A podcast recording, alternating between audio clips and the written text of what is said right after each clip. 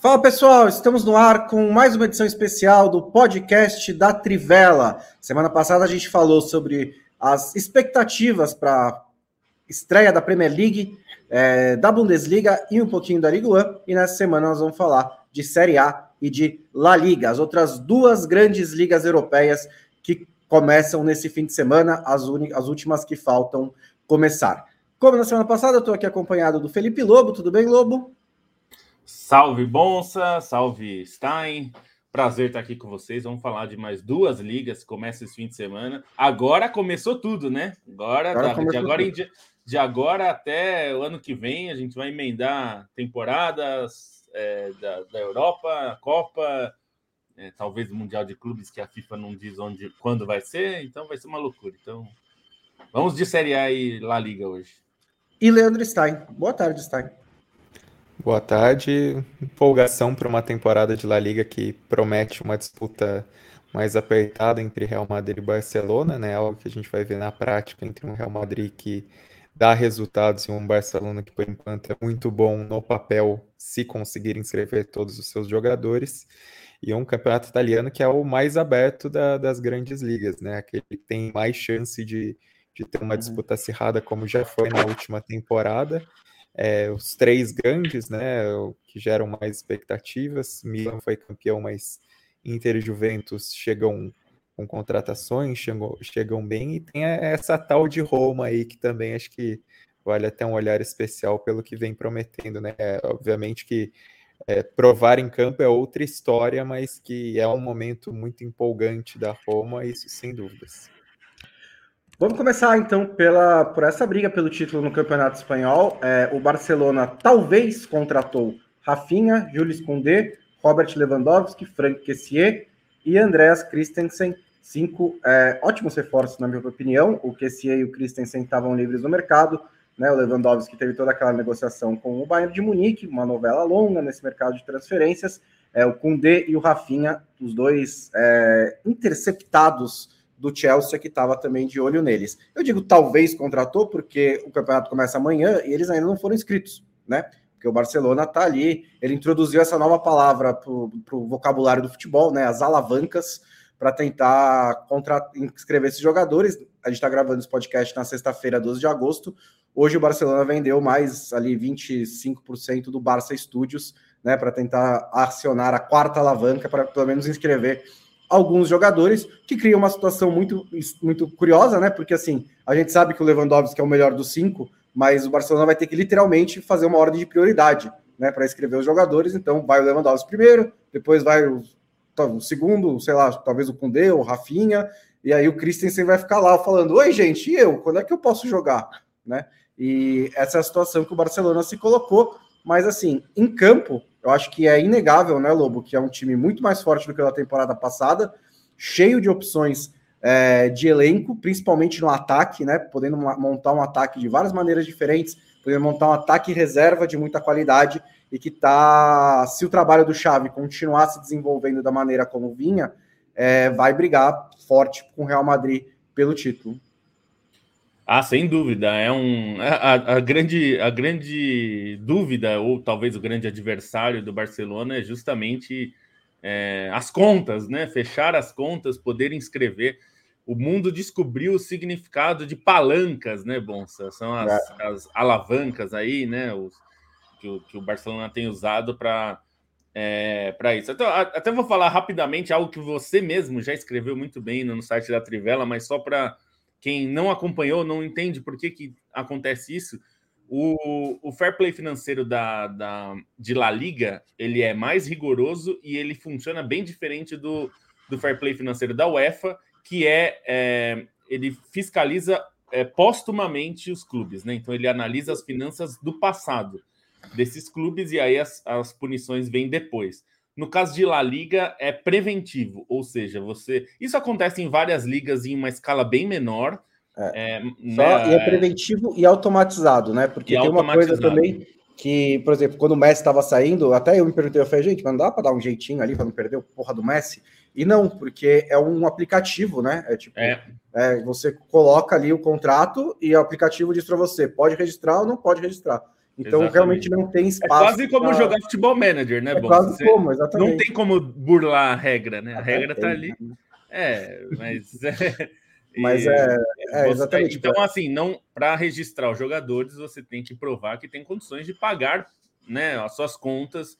E aí, não só os jogadores, claro, tem toda a massa ali de gastos e de receitas, mas é para isso que o Barcelona está usando essas alavancas, vendendo aí parte. E acho que até venda do Barça Studios faz mais sentido do que venda de é, porcentagem de direitos de TV, né? Que na verdade é uma terceirização. E na própria Espanha tem regulamentação sobre isso, então o Barcelona não pode vender receitas de TV indistintamente, ele pode vender até 49% é, porque o clube necessariamente tem que ter 51% aí de direitos uhum. futuros, e nem é exatamente o direito de TV, né? Na verdade, é o direito sobre o direito, né?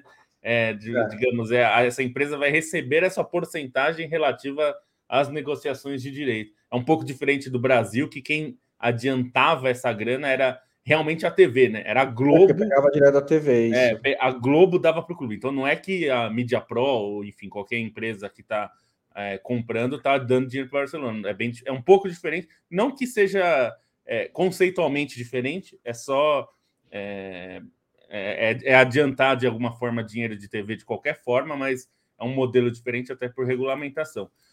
E aí vai ser esse problema, né? É, é todo mundo espera, assim, a, a, própria imprensa espanhola espera que não estejam todos os reforços do Barcelona na, na, primeira rodada, o que é bastante maluco, né? Se a gente pensar que o Barcelona fez um mercado até antecipado, né?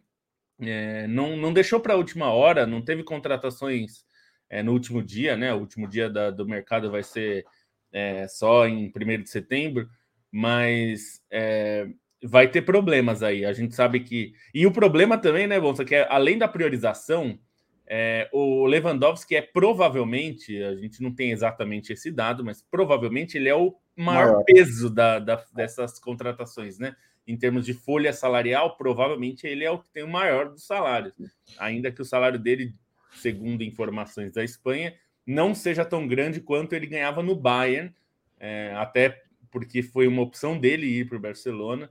Mas vai ser um problema. E, é, é e tem casos curiosos que é, é o Osmani Dembélé também é uma contratação, né? Porque é um contrato novo. De Roberto. Todo contrato novo você tem que depositar lá no sistema e, e provavelmente vai ser um problema depositar o é. do Dembélé também. São sete jogadores que o Barcelona ainda precisa inscrever, né? Esses cinco reforços, além do Dembélé e do Sérgio Roberto, que também é, renovou o contrato. É, então tem essa incógnita, assim. É, o Barcelona ainda tem a, a, a BLM, né, que é a empresa de licenciamento e marketing, é, que também o Laporta conseguiu permissão dos sócios para vender se for necessário, então está deixando isso um pouco mais de lado, mas ainda é uma possibilidade de vender. E tem o Frank De Jong, né, que é um, um, um, o, o, o, patrimônio ali de jogador que pode render mais dinheiro para o Barcelona, tem um salário alto, entre amortizações e salários, você é, a, além da taxa de transferência, você livra bastante é, despesas do Barcelona, por isso que o Barcelona está tentando empurrar o cara para outros clubes, né? O Chelsea e o Manchester United estão na, na, na... É por isso que ele não quer ir, né? Segundo é, a informação, ele tem cerca de 16 milhões de euros para receber do Barcelona. É, e agora então, o Barcelona está inventando que. Está inventando, não, né? Não sei também, às vezes é verdade, né? Mas está dizendo que o, o contrato que ele assinou né, no passado com o Bartomeu foi era ilegal, né? Que ele não podia ter feito é, isso. Em 2020, né? É, 2020 e que é uma, mais uma, uma, um, um mecanismo de pressão ali para tentar convencer o De Jong. O que eu faço no futebol manager é ficar multando os caras quando eles não querem ir embora, né? Mas aí eu não estou lidando com dinheiro de verdade nem com pessoas de verdade. Então é. o Barcelona está sendo um pouco mais é, cretino nessa história, porque também está tentando empurrar o Breath White né, para fora do clube. É, assim, é. escorraçar o Breath White, ele também está mais. É, ele, ele inclusive falou: beleza, eu saio, porém, de graça. Vocês vão ter que dar a rescisão na minha mão. E claro que o Barcelona não quer, porque no caso do Bright White tem interessados, né? Tem alguns clubes, claro, não é o Real Madrid ou, enfim, clubes desse porte dos superclubes, mas tem muitos clubes interessados nele. É, então vai ser um problema. Agora, dentro de campo, né, bom, para falar, a gente explicou aí essa situação, mas dentro de campo, sem dúvida, é um clube para brigar por tudo, né? Se, se, se, esses jogadores todos puderem ser inscritos, se esses esses problemas burocráticos e financeiros forem superados, o Barcelona tem um time muito, muito forte é, com muitas opções interessantes, né? A gente viu o Pedri crescer muito nessa temporada passada, o Lewandowski é, sem dúvida, um dos melhores jogadores do mundo, né? Não só o melhor centroavante, mas possivelmente um dos melhores jogadores do mundo. É, a gente tem o Rafinha que já chegou como, é, como chegou na seleção brasileira, né? Muito bem, sem sentir. O Dembele, se mantiver o nível que da, da, da temporada passada, né? Que ele foi bem, é um grande reforço também. Então, é, o próprio QC é uma opção ótima no banco de reservas. O De Jong, se ficar, é um ótimo jogador, sempre foi. Pode render bem mais do que já rendeu. É, então, a zaga é um, era um problema e parece que o Piquet agora vai ser só um jogador de banco. E aí você tem o Kundê, que talvez tenha sido um dos melhores da temporada passada, das últimas temporadas. É, o Christensen não é exatamente um, um pilar de segurança, mas é um jogador tecnicamente bom e, e considerando que Garcia, é, o Eric Garcia e o Piquet não davam segurança nenhuma, talvez ele seja um jogador melhor é, para isso. Então, em campo, a, acho que a gente vai ter concorrência para o Real Madrid, pelo menos na briga pelo título e talvez até é, na Europa também.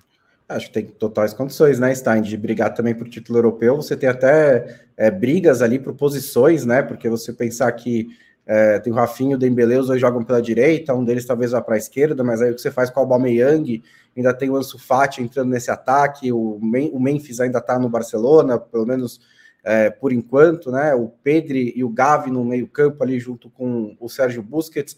Fala-se muito de Bernardo Silva, caso o De Jong seja vendido, que você é mais um cara para entrar nesse time, então é um Barcelona cheio de opções.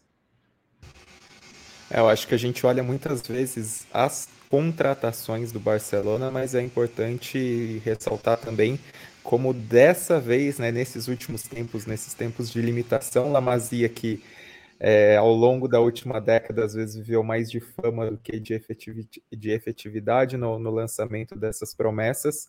De fato, nos últimos tempos, La Masia ofereceu bons jogadores e esses caras é, tornam o elenco mais competitivo, mais completo e são jogadores para crescer, né? Se a gente olhar, começar olhando já na defesa com o Ronald Araújo, que é talvez o melhor zagueiro do Barcelona, mesmo com as contratações, né? Acho que é ao lado do Koundé ali, os dois melhores, as duas melhores opções, e fez uma baita pré-temporada.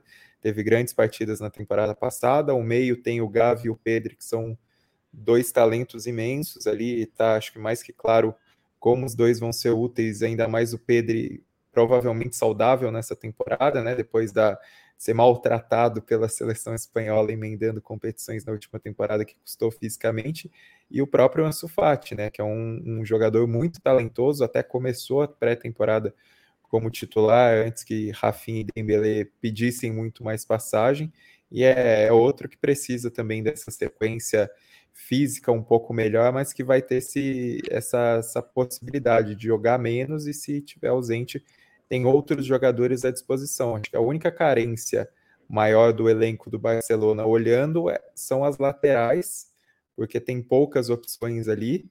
E até o que se falava de contratação no mercado não saiu, né? Era principalmente o Aspilicueta é, não deve vir, tem conversa sobre o Marcos Alonso, enfim, mas é o, o setor ali que tem menos opções para o Barcelona, em que o, as improvisações são mais prováveis mas é um elenco bastante completo para disputar essas diferentes frentes e é algo que no nosso podcast regular eu já falei que é uma vantagem desse Barcelona, é ter essa competitividade no elenco, né? Essa competição pelas posições, pela titularidade, tende a elevar um nível e acho que isso já ficou expresso na pré-temporada com o que aconteceu com Rafinha e Dembélé. Os dois se revezavam na ponta direita, sempre entregando muito bem, até que chegou o momento anterior ali a ao início do campeonato espanhol. O Xavi botou os dois juntos, às vezes se alternando em posições, e foi o que aconteceu nesse jogo absurdo contra o Pumas, né? Atuação impressionante do, do Barcelona no, no início da partida ali, jogando muito fácil, entrosamento muito grande das peças. Acho que a pré-temporada também anima, né? A gente sabe que não, não é prova necessariamente de muita coisa, mas considerando que o Barcelona já vinha de uma crescente na temporada passada a partir da chegada do Xavi, ainda que tenha tirado um pouco o pé né, no, no final ali, principalmente depois de é, conseguir a vaga na Champions e sentir um pouco a, a eliminação para o Eintracht Frankfurt na Liga Europa. É um Barcelona que adiciona peças e parece mais maduro em relação ao que já vinha sendo feito na temporada passada. Por isso, acho que é natural acreditar que o Barcelona pode ser bem mais competitivo nessa temporada, embora o dono das taças, o dono da festa, seja o maior rival. Passar para o Real Madrid, mas antes falar que o, o Barcelona tem o Jordi Alba praticamente só para lateral esquerda, né? Por isso o interesse pelo Marcos Alonso. Na direita tem o Serginho Deste, que é jovem ainda. É, tem o Sérgio Roberto, que está sendo tá renovando, já tem 30 anos. Eu fiquei, tô, tô, tô, chocado com essa informação que o Sérgio Roberto já tem 30 anos. É, e tem a possibilidade também de improvisar o Ronaldo Araújo pela direita. Que é não tem, tem jogado, mais né? o e não tem mais o Mingueza, né? Que é, é. importante também, porque Exato. pelo amor de é, Deus. Mingueza é aquela coisa, né? Quando jogador desse nível, jogador ruim, né? Vamos falar a verdade, é melhor não ter no elenco, porque uma hora ele joga, né? É verdade. Aí, então é melhor não ter. Bom, fala campeão espanhol e do campeão europeu, né? O Real Madrid, é, que fez só duas contratações nessa temporada, mas foram duas boas, dois bons reforços, né? Trouxe o Antônio Rudiger que é na prática ali uma uma reposição ao Marcelo, porque libera o Alaba para jogar na lateral esquerda, se for necessário, né, dentro do, da formação ali de elenco. E o Chouameni, que agora forma, segundo o Ancelotti, né, ele tem um meio-campo que é o Triângulo das Bermudas, né, que é o Tony Cross, o Luca Modric e o Casemiro, porque a bola vai para lá e desaparece, e tem o outro que é mais rock and roll, que é a molecada, o Valverde, o Chouameni e o Camavinga, que são três caras de muita força física, né, muita energia, que também podem dominar ali o meio-campo. Acho que é uma o Real Madrid aí transicionando, né, de um meio-campo histórico, já com uns caras mais jovens é, chegando. É, Tchouameni foi a contratação mais cara, né? É, quase, 70, quase 80 milhões é, de euros, saiu do Mônaco, um dinheiro que o Real Madrid até, até também vão lembrar disso né, nessa prévia de temporada. O Real Madrid estava tá certo, tava certo que contrataria o Mbappé, né? Para essa temporada. Esse era o plano do Real Madrid, esse era o projeto do Real Madrid. É, o Mbappé acabou renovando com o Paris Saint-Germain, até de certa forma meio surpreendente. E aí o Real Madrid passou para outras prioridades e investiu é, no Chouameni. É um time, lógico, muito bom, né? Um time que carrega aí essa é, a base do, do campeonato do, da temporada passada, que conquistou os dois principais títulos, não perdeu ninguém de muita importância, né? Perdeu o Marcelo, que era uma liderança de vestiário importante. Perdeu o Isco, que era um jogador que estava ali há muito tempo, mas que também há muito tempo não apresentava um futebol muito regular. E perdeu um problema, que é até uma vantagem, né? Que perdeu o Gareth Bale, né? Então não teremos mais a câmera indo para o Bale na, no, no, banco de reservas, não teremos mais papo sobre golfe, não teremos mais papo sobre seleção galesa.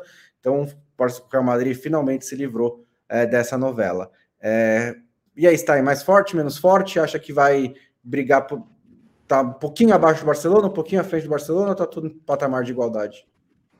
É, tem que estar à frente do Barcelona, né? Não tem como não considerar o Real Madrid à frente do Barcelona pelo que fez na temporada passada, porque é um time que provou em campo, né? Não é só necessariamente uma uhum. promessa de, de bom futebol. O Real Madrid é, foi muito competitivo na Champions, fez um campeonato espanhol muito tranquilo, é, se pese a, as condições dos dois principais concorrentes, mas foi uma, uma campanha muito segura do Real Madrid.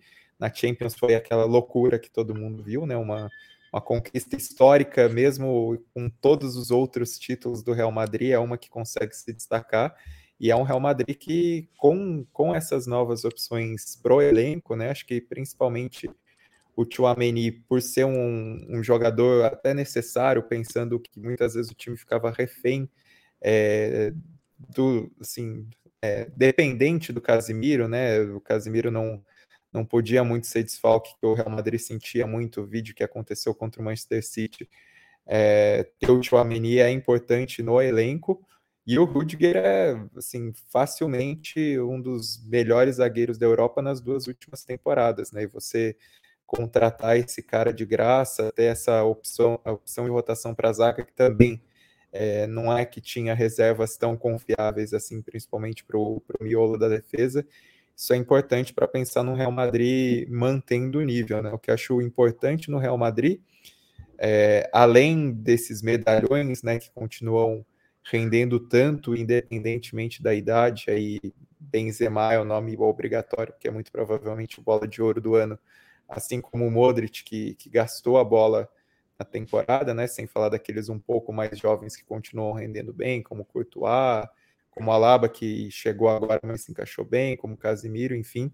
É um time do Real Madrid que também tem, tem essa questão de, de amadurecimento, né? E acho até legal a gente analisar nas últimas três temporadas, né? Porque quando o Real Madrid ganha o campeonato espanhol em 2019-20, parecia um time exatamente com essa mescla, né? Até tinha outros medalhões, como por exemplo o Sérgio Ramos, que foi muito importante, mas dava essa impressão de imagem de crescimento. Isso não aconteceu em 2021, foi uma temporada de estagnação do Real Madrid e foi retomada da melhor maneira em 21-22, é, com o Vinícius Júnior se tornando protagonista, né? Assim, um, um melhor ator coadjuvante, no caso, ao lado do Benzema, com o Valverde se firmando muito bem, é, rendendo bem até no ataque, né? Posição que ele deve começar essa temporada, o Rodrigo sendo uma entrada pontual muito útil, o próprio Militão dá para colocar nesse bolo e, e, jogadores que, que ajudam a rechear o elenco, como o Camavinga, né? Que foi só a primeira temporada e também foi muito participativo, muito decisivo até pelas, pelas entradas dele na Champions. Então, o Real Madrid que dá a impressão de ser um time pronto para continuar nesse, nesse nível competitivo. Obviamente, acho que tem algumas questões aí sobre até sobre o rendimento físico dos medalhões numa temporada que é diferente com a Copa do Mundo no meio. É, enfim, não, não é algo tão é, é, preto no branco, assim, tão, tão claro para poder acontecer, mas é um Real Madrid que, que chega com as suas credenciais, tem um técnico fantástico que é o Ancelotti, que traz toda a experiência e, enfim, já conquistou todos os títulos possíveis, está na, nas listas de maiores campeões da história e não, não se nega a isso. Então, o Real Madrid que parece mais preparado para poder almejar esse título, para poder almejar uma caminhada mais longa no Campeonato Espanhol, que é uma competição que demanda regularidade, não necessariamente a loucura, como foi a Champions passada, em que os astros se alinharam a favor do Real Madrid. É, só, só... Eu, ia te perguntar, Lobo, que assim, acho que a principal margem de crescimento é a, o desenvolvimento né, ainda de Vinícius Júnior e de Rodrigo, né? São dois brasileiros ainda muito jovens que já Vinícius Júnior principalmente explodiu na temporada passada Rodrigo foi uma espécie de 12 jogador muito importante e eles só, só vão melhorar daqui para frente. Sim, sem dúvida. Acho que o Vinícius já está no nível é, mais alto, assim, né? Não que ele não possa melhorar, evidentemente ele pode, mas ele já está, já é considerado, né? Dos, dos melhores, já está no nível dos grandes jogadores hoje, já é respeitado como tal. E o Rodrigo, é, a gente tem que lembrar que no, no começo da temporada passada, a aposta do Ancelotti inicialmente foi o Marco Asensio para jogar no ataque, né? Junto com Vinícius e Benzema. O Asensio, pouco a pouco, foi perdendo espaço. Quem se tornou titular ali nos grandes jogos, pelo menos, é, foi o Federico Valverde, adiantado para fazer uma espécie de uhum. é, falso ponta, se dá para dizer isso, mas um jogador que jogava aberto, mas que fechava sem a bola, né? Então formava quase um quarteto de meio campo sem a bola, né? É, e o Rodrigo pode entrar nessa, nessa posição aí, acho que ao longo dessa temporada, é, talvez não inicialmente, mas ele tem condições de jogar ali. Acho que os, um problema grave que o Real Madrid tinha na temporada passada, que era a ausência de zagueiros no banco, foi resolvido com o Rudiger.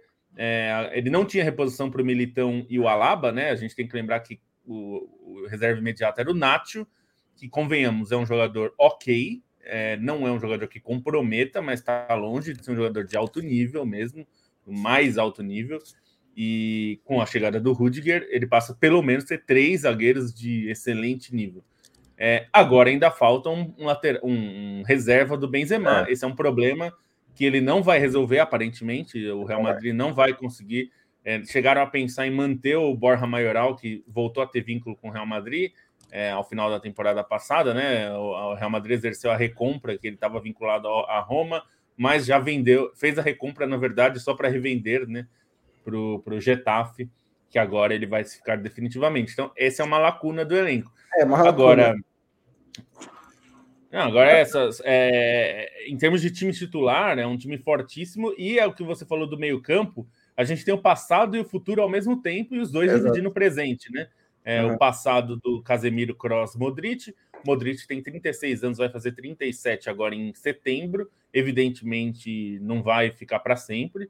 É, o Cross já deu sinais na última temporada de decréscimo em alguns momentos, não, não sempre, ele continua sendo um jogador de alto nível, mas não a temporada inteira, precisa de, uma, é, de um refresco ali. E com Camavinga, Federico Valverde e o Chouameni no banco, você tem três caras assim do nível super alto, prontíssimos para entrar em qualquer momento.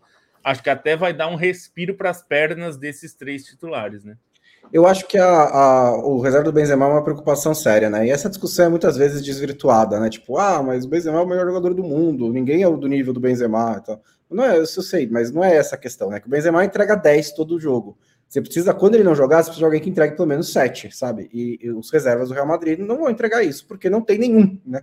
O, o, o, o Ancelotti está esboçando usar o Hazard de, de falso 9. É, porque é, Mariano Dias não vai é, dar, né? Não vai dar. Tinha o Luka Jovic na temporada passada, que também entregava no máximo cinco. É, e, e, assim, é uma posição que o Hazard já fez né, na Premier League com o Chelsea, em, com treinadores diferentes, né? Sendo esse jogador mais adiantado do ataque. Eu entendo a ideia, né? Porque o Benzema, ele além de ser um excepcional finalizador, ele é um cara que sai muito da área e, ajuda muito na construção das jogadas, né? A gente via muito isso quando ele fazia a dupla com o Cristiano Ronaldo. A gente vê isso agora que ele é o principal foco de referência do ataque. Ele também faz todo mundo girar ali. E aí, se você tem um, um, um jogador técnico e também que, que leve como o Hazard, eu acho que a ideia faz sentido. A questão é que o Hazard em três anos não entregou nada, né? O Hazard em três anos é um fantasma no Real Madrid. E, e é, ir para uma temporada que vai ser fisicamente exigente, com o Benzema de volta à seleção francesa, sem essa bola, sem essa, essa, essa esse plano B para o Benzema, que é um jogador que concordo que deve ganhar a bola de ouro, deveria ganhar a bola de ouro, deveria ser eleito o melhor do mundo, mas teve problemas de lesão até que frequentes, né? Era, for, foram várias. Foi, a gente teve várias vezes essa história de será que o Benzema vai jogar? Será que o Benzema não vai jogar? Na Champions League teve jogo em que o Benzema jogou, mas não tinha condições. Então, ele já tem 34 anos, ele tem um histórico de problemas musculares. Então, é, eu acho que é um risco do Real Madrid ir para a temporada sem um, uma alternativa um pouco mais confiável ao Benzema. Ao mesmo tempo, eu também admito que não é fácil de encontrar, né? Mas é, se fosse fácil também, os diretores de futebol do Real Madrid não ganhariam 100 mil euros por mês, 150 mil euros por mês, eles têm um trabalho para fazer, né? E eu acho que é, essa pode ser uma, um problema. Se o Real Madrid ficar dois meses sem o Benzema, eu não sei como é que esse time se reorganiza para na, na, briga pelo Campeonato Espanhol, né? Pode deixar pontos importantes por aí. Eu acho que é o, o único risco que poderia afastar o Real Madrid um pouco da briga pelo título contra o Barcelona. É, talvez, assim, eu, se eu fosse apostar, eu apostaria que quem vai ser o reserva do Benzema vai ser o Rodrigo. Não Nossa. é um centroavante, é, não, não é, é, um modelo de jogador 9, né? Mas eu acho que ele consegue fazer uma função centralizada com menos sofrimento do que, por exemplo, Vinícius, que acho que não, não consegue fazer, ele perde a melhor, o melhor dele melhor que o Mariano Dias, que é, só está no Real Madrid porque não, não conseguiram vendê-lo ainda, pelo menos. E o Hazard, é, é difícil confiar nele, né? Então, agora, que, curiosamente, um jogador que está na reserva do Atlético de Madrid, é, que voltou porque também não teve para onde, onde ir, né? É, é, o Álvaro Morata, o famoso Moratinha, é, e eu vou te dizer, ele até seria, seria útil como é, reserva no Real é Madrid. Como ele foi, aliás, na temporada que o Zidane ganhou o título pelo Real Madrid, de La Liga, o Morata foi bastante importante naquele. No, ele, ele era do time B, né? Do time reserva, que jogou muitas vezes na Liga, e foi bem, e até é, foi bastante útil. Deixa eu falar, porque né, o 9 do. O jogador passa a é, carreira inteira sendo. Ah, esse cara é útil. É, então, aí é, acho que é a diferença entre. É, o Morata talvez fosse um protagonista de um time menor, né? Mas aí é, é, Curiosamente, ele também é um dos jogadores que mais movimenta dinheiro em transferências, né? Porque ele vai, ele sai do é. Real Madrid, vai para Juventus, volta para o Real Madrid, vai para o Chelsea, vai para o Atlético de Madrid, volta para Juventus, agora volta para o Atlético de Madrid, uhum. é, nesses últimos casos por empréstimo, né? É, E, e ele vai ser reserva, porque não só o, o Simeone, já para falar do Atlético de Madrid, é, não só porque o Simeone, por vezes, não jogou com centroavante, né? É, muitas vezes jogou com João Félix e Antoine Griezmann é, como atacantes, mas porque o 9, o 9 não só literalmente, né, é, a camisa 9, mas a função 9 é do Matheus Cunha, né, é, que herdou a camisa do, do Luiz Soares e é, me parece, a aposta para ser esse tipo de jogador quando o Atlético de Madrid precisar dele, né? Então, é, acho que até o Atlético de Madrid tem bastante opção ofensiva nessa temporada, né? Muitas opções para jogar de formas diferentes até veremos qual vai ser a opção do, do Simeone né, no começo de temporada. Que tem sido difícil, né? Nas últimas temporadas, o Simeone faz mudanças no time, tenta mexer em algumas coisas. Normalmente, os inícios de temporada do Atlético de Madrid não têm sido tão bons, né? Foi uma temporada de altos e baixos o Atlético de Madrid, né? Teve momentos, momentos bem ruins, mas estabilizou no fim. Terminou a dois pontos do Barcelona. É, a, em terceiro lugar, né? O, o Atlético Madrid que vive nesse, nesse limbo, né, Stein? Esse, esse, esse patamar aí de é, um B do Campeonato Espanhol, porque ele não está na Barcelona e Real Madrid, principalmente em recursos, né? Mas quando encaixa o time bom, quando encaixa o trabalho, ele disputa com esses caras. Mas no geral tá acima de todo o resto da tabela da, do Campeonato Espanhol também. E nessa temporada apostou na continuidade, né? Trouxe o, o Nahuel Molina, trouxe o Samuel Lino, né, um ponta do Gil Vicente, e o Witzel, um experiente jogador do Borussia Dortmund. Samuel Lino já foi para o Valência, né, emprestado. Mas o, o Atlético de Madrid é engraçado se a gente compara ao longo do último ano, né, e o que era a expectativa para o Atlético de Madrid da temporada passada, porque, sim, comparando é, a temporada passada com a temporada logo após o título de 2014, né, a temporada 2014-2015, o Atlético de Madrid parecia até mais capaz de buscar um bicampeonato espanhol pela bagunça que era o Barcelona, isso de fato se mostrou, e também por um Real Madrid que vinha um pouco mais cambaleante, e vale lembrar que o Ancelotti não estava com todo esse cartaz quando ele voltou ao Real Madrid. Ele estava no Everton. É, o que é sintomático.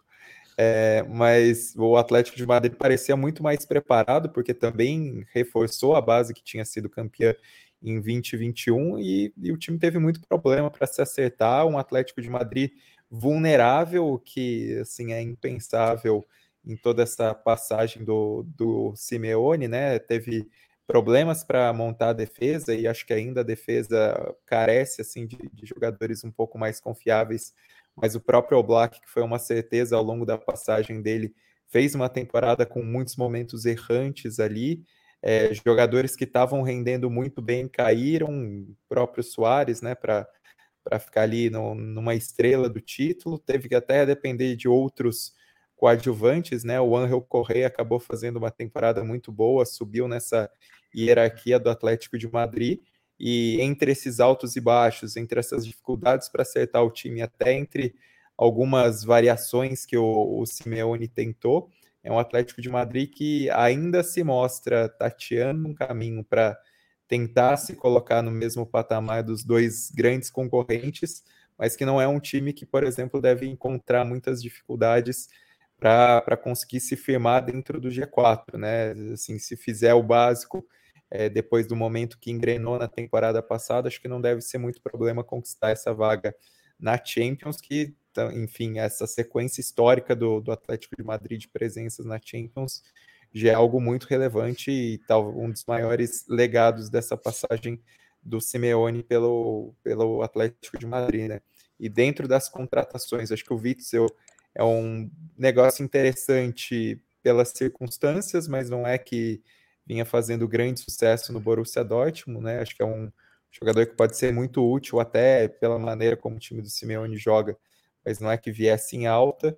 E o Molina aí sim, acho que é uma, uma peça importante para ocupar a ala direita, que é uma posição que o Atlético de Madrid teve problemas e, e teve dificuldades em apostas ao longo dos últimos anos, né? Não, não é só de agora e, e até pode liberar ali o Marcos Llorente para ser usado de outras maneiras ele quer outro jogador muito importante por ser esse coringa na mão do Simeone.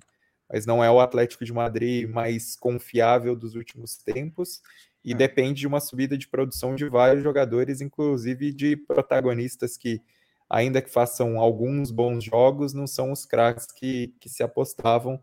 E aí o Griezmann, que, enfim, a, a volta do Barcelona custou muito o futebol do Griezmann, né? Não, não é aquele Griezmann da, da primeira passagem pelo Atlético de Madrid.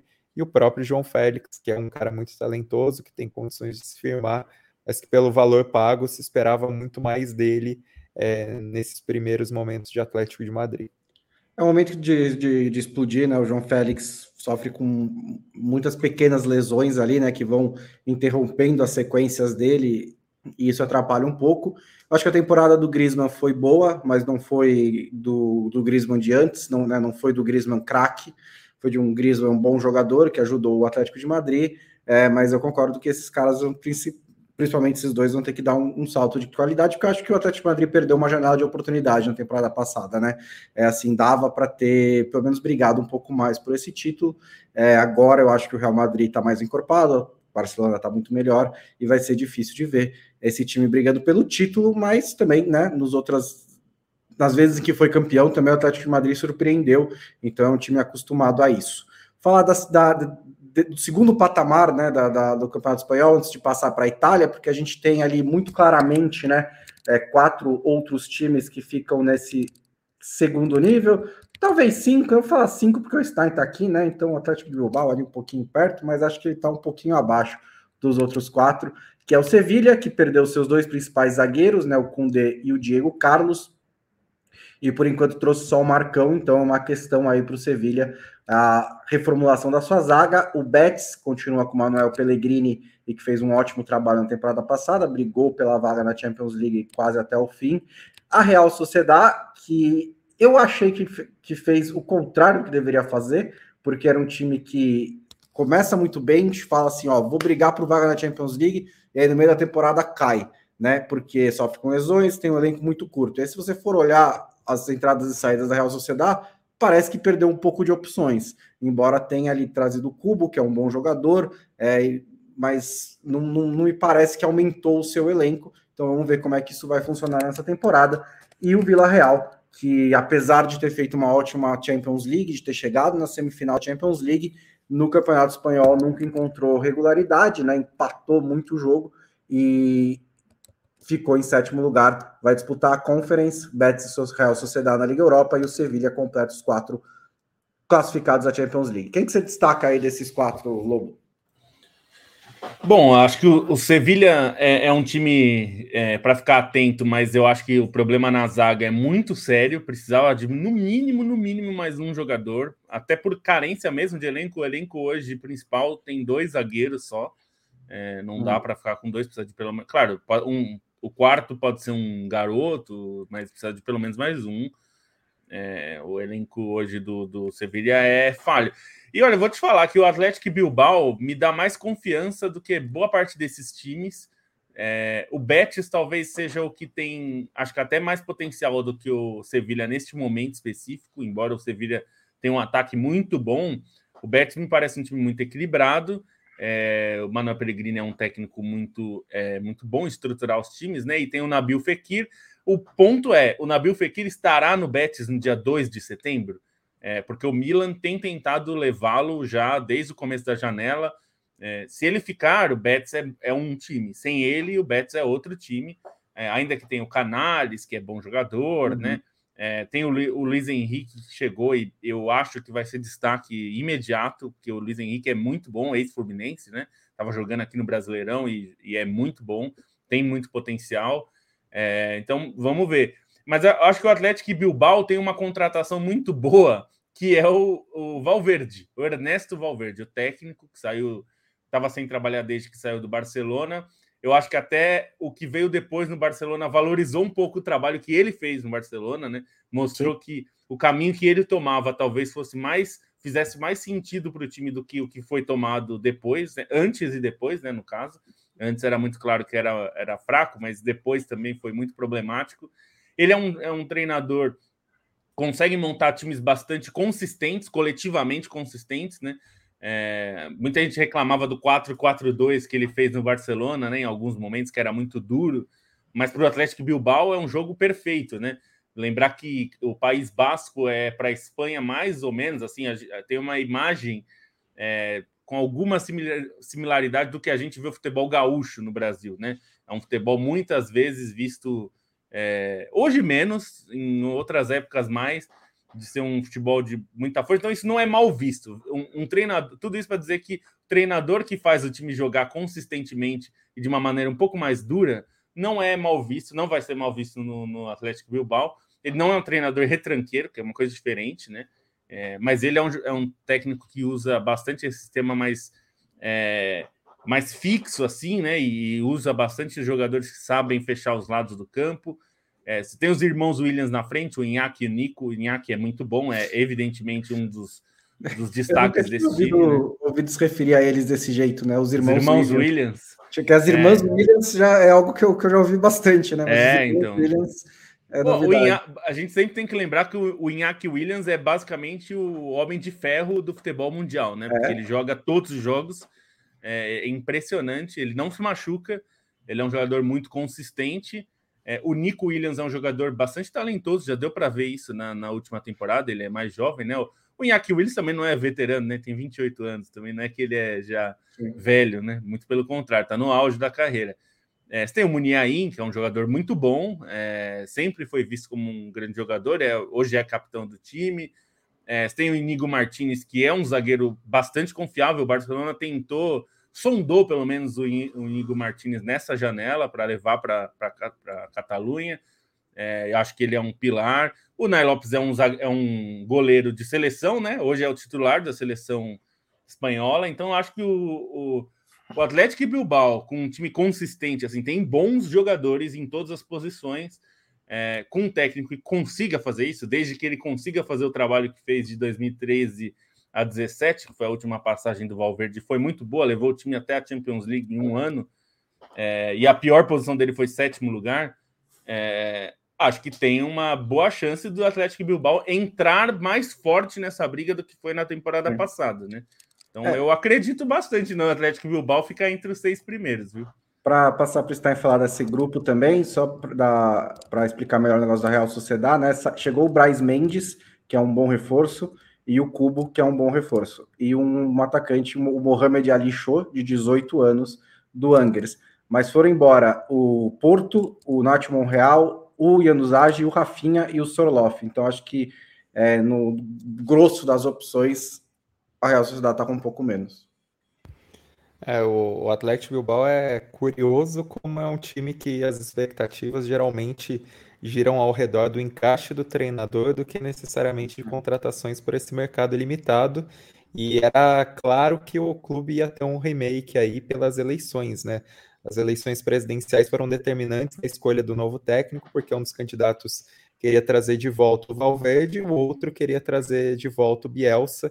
Assim, por mais que o Bielsa tenha tido uma participação muito marcante no clube, né? Principalmente pela campanha até a decisão da Liga Europa em 2012 e 2013. Acho que por estilo do time, por encaixe das peças, pelo que foi o, o Atlético Bilbao que rendeu um pouco mais no, nos últimos tempos, até com o, o Marcelino, um time mais aguerrido, que até essa característica maior do Atlético Bilbao, é, imagino que, que o Valverde tenha esse encaixe um pouco maior, e aí, ainda que o Iñaki Williams tenha um, é, uma reputação mais longa, enfim, o Nico é um cara que me interessa bastante porque já deu provas que até acho ele mais talentoso que o Inhaque, então pode ser um, um, jogador a aparecer mais essa temporada, até porque teve problema de lesão na última.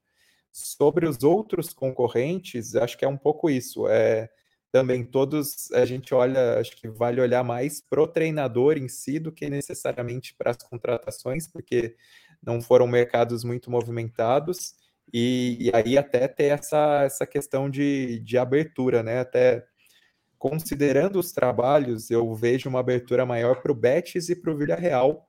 Betis que conquistou a Copa do Rei na temporada passada, que tem bons jogadores, que trouxe, fez alguns acréscimos, mas acho até um, um elenco mais redondinho para ser mais competitivo nessa temporada e também acho que o Villarreal tem essa possibilidade de, de ter uma crescente, trouxe jogadores para deixar o elenco mais encorpado. Tem o Nay Emery, que faz um ótimo trabalho, que fez sucesso na Champions League, mas que pode entregar mais no Campeonato Espanhol. Sobre a Real Sociedade, também ficou com essa impressão de que talvez tenha passado esse bonde da Real Sociedade por duas temporadas em que o time começou muito bem e não aguentou o tranco, por mais que tenha jogadores acima da média, né? E o Oyarzabal também teve, foi um, uma peça fundamental que teve problemas com essa maratona de jogos, o próprio Davi Silva, que não é mais nenhum garoto, mas acho que tem um desgaste um pouco maior.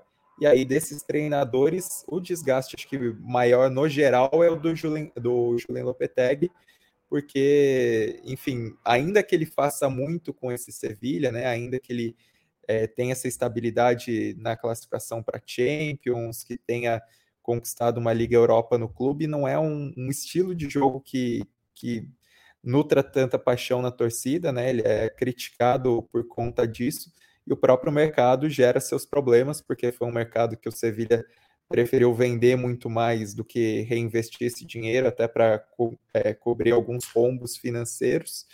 É, então não é um time que promete tanto, que tem essas, essas carências, né? Pelo menos resolver um pouco a, a lateral esquerda em teoria com a contratação do Alex Telles e que tem uma aposta grande no Isco, que acho que vai ser uma das histórias assim da, da temporada, né? Um dos personagens, porque é um cara muito talentoso, acho que não tem dúvidas que ele é um dos caras mais talentosos da, da geração dele no, no futebol espanhol, que tem um currículo excelente pelo Real Madrid, mas que deixou de jogar bola faz uns quatro anos, né? Assim, foi até no, no título que o Lobo comentou do, do, Morata, né? Que ele ajudou muito o Real Madrid em 2016 2017. O Isco foi espetacular naquela temporada, foi a melhor temporada da carreira dele no Real Madrid, né? Sem contar o que ele fazia no Málaga, que era impressionante por ser na ascensão ali mas é um cara que está parado no tempo e que talvez ajude o Sevilha por, por ter essa, essa qualidade técnica, né? O, o, drible, o passe, a visão de jogo. Então, talvez possa dar uma contribuição, mas ainda é uma incógnita. Tanto é que o Sevilha teve algumas ressalvas para fazer essa contratação. É, acaba fazendo um, um, contrato mais curto e com uma redução salarial do Isco para conseguir fechar, né? Então, que, que gera um pouco mais de dúvidas, mas concordo que a questão da, da disputa pelas Copas Europeias, a princípio, gira ao redor desses cinco times, a não ser que surja alguma surpresa aí, mas até, enfim, pela base que eles conservam e pelos treinadores que eles têm, eles são os principais candidatos mesmo nesse terceiro pelotão, né? Se considerar o, o Atlético de Madrid o solitário no segundo. segundo inteiro, né? É, rápidos destaques do resto da tabela, porque a gente já fez quase uma hora de Espanha e ainda tem toda uma Itália para falar. É, o Valência perdeu o Gonçalo Guedes, né? Um poço sem fundo que não acaba com o Valência, né? Os caras não conseguem se, se ajeitar é, mesmo. Eu ia falar disso mesmo. O Valência é. quer entrar nesse grupo aí, mas não Ele mostrou quer. ainda. Imagina Aliás, que uma, uma curiosidade para falar do, do Valência, que tem a ver com Valência: três treinadores novos em relação à temporada passada só, Bonsa. Três. Uhum. Dos 20 clubes, três mudaram de técnica em relação à temporada passada. Claro, os times que vieram da segunda divisão, a gente está contando que eles mantiveram os técnicos, o que é normal, né? O time que sobe dificilmente muda de técnica. É. Mas três mudanças é bem pouco, né? Considerar é, que dos 20 times, só três é, mudaram técnicos, os outros 17 estão com o mesmo técnico da temporada passada, é um sinal interessante. É, o Gattuso no Valência, né? Gattuso é um dos novos, é por isso que é um desses novos, né? O Valverde no Atlético Bilbao e o Diego Martins que assumiu isso. o espanhol. É, a gente, aí também tem o Celta de Vigo, que fez algumas contratações interessantes, acho que se mexeu bastante no mercado. É o time que está sendo treinado pelo, é, pelo Eduardo Cudê, tem o Raio Valecano do Falcão Garcia, tem o Mallorca, treinado pelo Javier Aguirre, que também é outra coisa interessante, e tem os promovidos, né? O Girona do Grupo City, o Valladolid do Ronaldo Fenômeno e o Almeria, que é só o Almeria, não tem nenhuma. Almeria outra... do Kaique, o Kaique, zagueiro, então... zagueiro do Santos, que é bem promissor, bem badalado na base. Vamos ver se vai vingar no profissional, né? No, no Almeria. Contratou o Léo Batistão também, que é um veterano de La Liga, né? É, bem interessante. No Girona eu tenho curiosidade de ver o Tati Castelhanos, ou Castellanos, não sei como os argentinos falam, Que... É, mas que brilhou muito na MLS, né? Sim. E agora é, mudou de grupo do. certeza que escolheu o Girona, porque o Girona é um clube. É, não, foi. Mudou de, mudou de clube no grupo City, né? É, acho que até para testar, né? dele, né? né? É, para testar se ele tem condições de jogar, né? No... Que, nem, que nem o Sesco, né? Que tinha o Manchester United, tinha vários clubes grandes querendo ele, e falou: não, eu quero morar em Leipzig. Mas, até, mas isso é até incomum, né? Se a gente considerar que o RB, é, o Red Bull Salzburg até vende bastante seus jogadores. Não, não, não são tantos assim que fazem o percurso para Leipzig, é, né? Mas curiosamente dos destaques fazem, né? Não, mas o Haaland, por exemplo, não foi, né? É não foi, é verdade. Não o Haaland não foi. Haaland Bom, foi para outro time alemão. Vamos falar da Itália, então, a Série A 2022-2023. É, vamos começar pela dupla de Milão, né? Que eu acho que é, ainda está na frente dos outros clubes na tabela do campeonato italiano, né? Brigaram pelo título até a última rodada na temporada passada, separados só por dois pontos.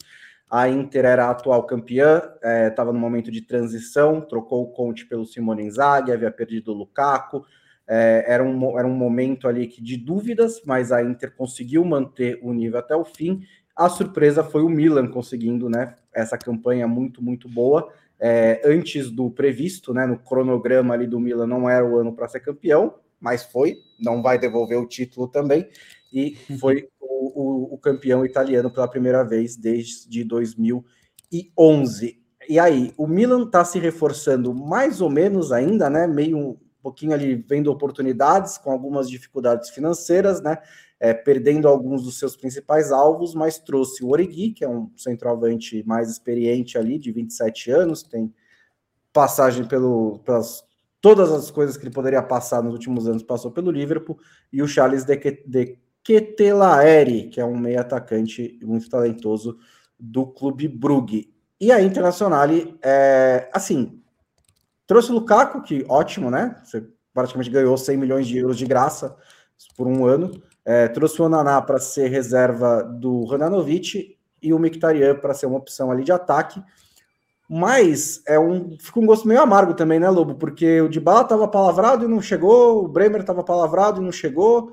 Foram, os, inclusive, para rivais diretos. Mas é, essa decepção à parte, eu acho que a Inter segue forte. O principal, principal perda mesmo é o Perisic, né? Vai ter que confiar no, no, no Gozens, que chegou da Atalanta, mas está com dificuldade para ficar em forma. É, acho que como elenco, o melhor elenco da Itália nesse momento é o da Inter, né? É, é, é, melhor do que o do Milan. É que, o, como você disse, o Milan se superou, né? Acho que rendeu até acima do esperado. O Milan queria voltar à Champions, né? Estar na Champions e conseguiu brigar pelo título e ganhar o título, né? Na última rodada. Acho que a Inter tem um elenco melhor do que, inclusive, da Juventus. Eu acho que até o elenco da Juventus é, perde para o Milan o Milan não se reforçou tanto, mas é um time muito jovem, né? Apostou bastante em, em jovens. Então, me parece que o, o Milan é, tá mais pronto também, né? Não só o elenco é melhor, mas acho que está um pouco mais pronto do que a Juventus. Mas eu diria que a, a briga não vai sair desses três. A Inter é, é curioso, né? Contratou o Gosens para ser o titular, mas aí o Perisic é, virou o principal jogador do time na última temporada. Tentaram renovar e ele não quis, ele quis ir para o Tottenham. É, agora o Gozens tem que dar certo, né? Porque ele é o jogador. Tudo bem que a Inter tem opções ali é, é para atuar no, no, lado esquerdo, é, mas não no nível que o Perisic estava entregando. É, e a, a, não vinda do Dybala para a Inter, eu acho que tem muito a ver com é, com a chegada do, do Lukaku, né? Porque o Lukaku é uma massa salarial muito grande, o, o Dybala também seria um salário alto. É, a chegada dele é, tornou o ataque menos prioritário, né? A, a, prioridade da Inter era levar o Bremer, e esse sim é, um, é, um, é uma perda, né? Essa é uma perda bem dolorosa para a Inter, porque a Inter queria fazer caixa com o Skriniar, que é um jogador importante, titular relevante há alguns anos está é, tá sendo bem assediado pelo PSG, mas agora sem o Bremer, a Inter não quer vender. E a torcida tem um certo receio de que ele tenha que ser vendido é, e aí fique sem um zagueiro propriamente dito desse nível. É, porque aí poderia improvisar alguns jogadores ali na zaga, né? A Inter joga habitualmente com três zagueiros. É, você tem o De Vries, que é um titular bastante firme ali na zaga.